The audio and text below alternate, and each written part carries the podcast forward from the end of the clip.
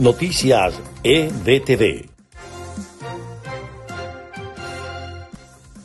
Este es el resumen de Noticias EBTV en podcast. A continuación, las informaciones del día lunes 15 de junio. Les estaremos acompañando Carlos Acosta y Susana Pérez. Comenzamos. Maduro sigue evitando las sanciones y envía petróleo escondido a China, así lo reveló una investigación de la agencia de noticias Reuters en un reportaje. La agencia afirma que el líder de la dictadura venezolana estaría haciendo esto a través de PDVSA para evitar las sanciones impuestas por Estados Unidos. El presidente de Interamerican Trends, Antonio de la Cruz, dijo en entrevista a EBTV que Alex Saab pudo haber sido delatado desde Venezuela, ya que su nombre no se encontraba registrado en el vuelo en el que fue capturado. Y hoy salieron a la luz pública las primeras imágenes en las que se vio a Alex Saab esposado. El video del traslado del empresario colombiano ligado a la mafia de Nicolás Maduro fue grabado por la televisora pública de Cabo Verde.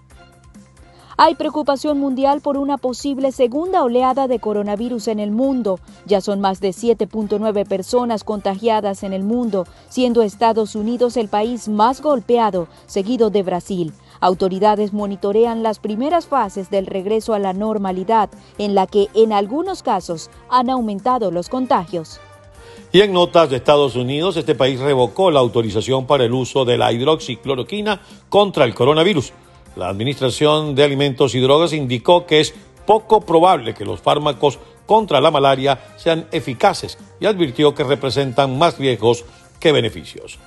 Y Estados Unidos considera que no puede haber comicios libres en Venezuela bajo el control del ente electoral creado por el régimen de Nicolás Maduro. El secretario de Estado Mike Pompeo señaló que el nuevo Consejo Nacional Electoral ignorará las condiciones requeridas para sufragar en Venezuela. Esto en una declaración, el jefe de la diplomacia estadounidense recordó que según la constitución venezolana es la unicameral Asamblea Nacional elegida democráticamente la que debe nombrar a los miembros del Consejo Nacional Electoral. Y en Estados Unidos se inaugura un portal digital para denunciar violaciones de los derechos civiles.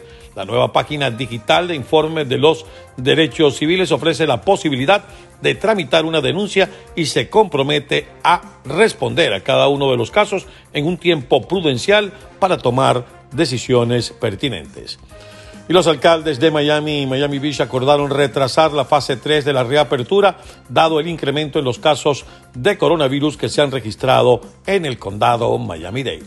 Y hasta aquí este compacto informativo de los podcasts de Noticias EBTV.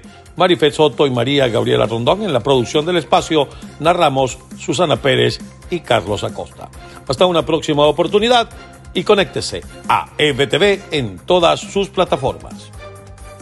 Noticias EBTV.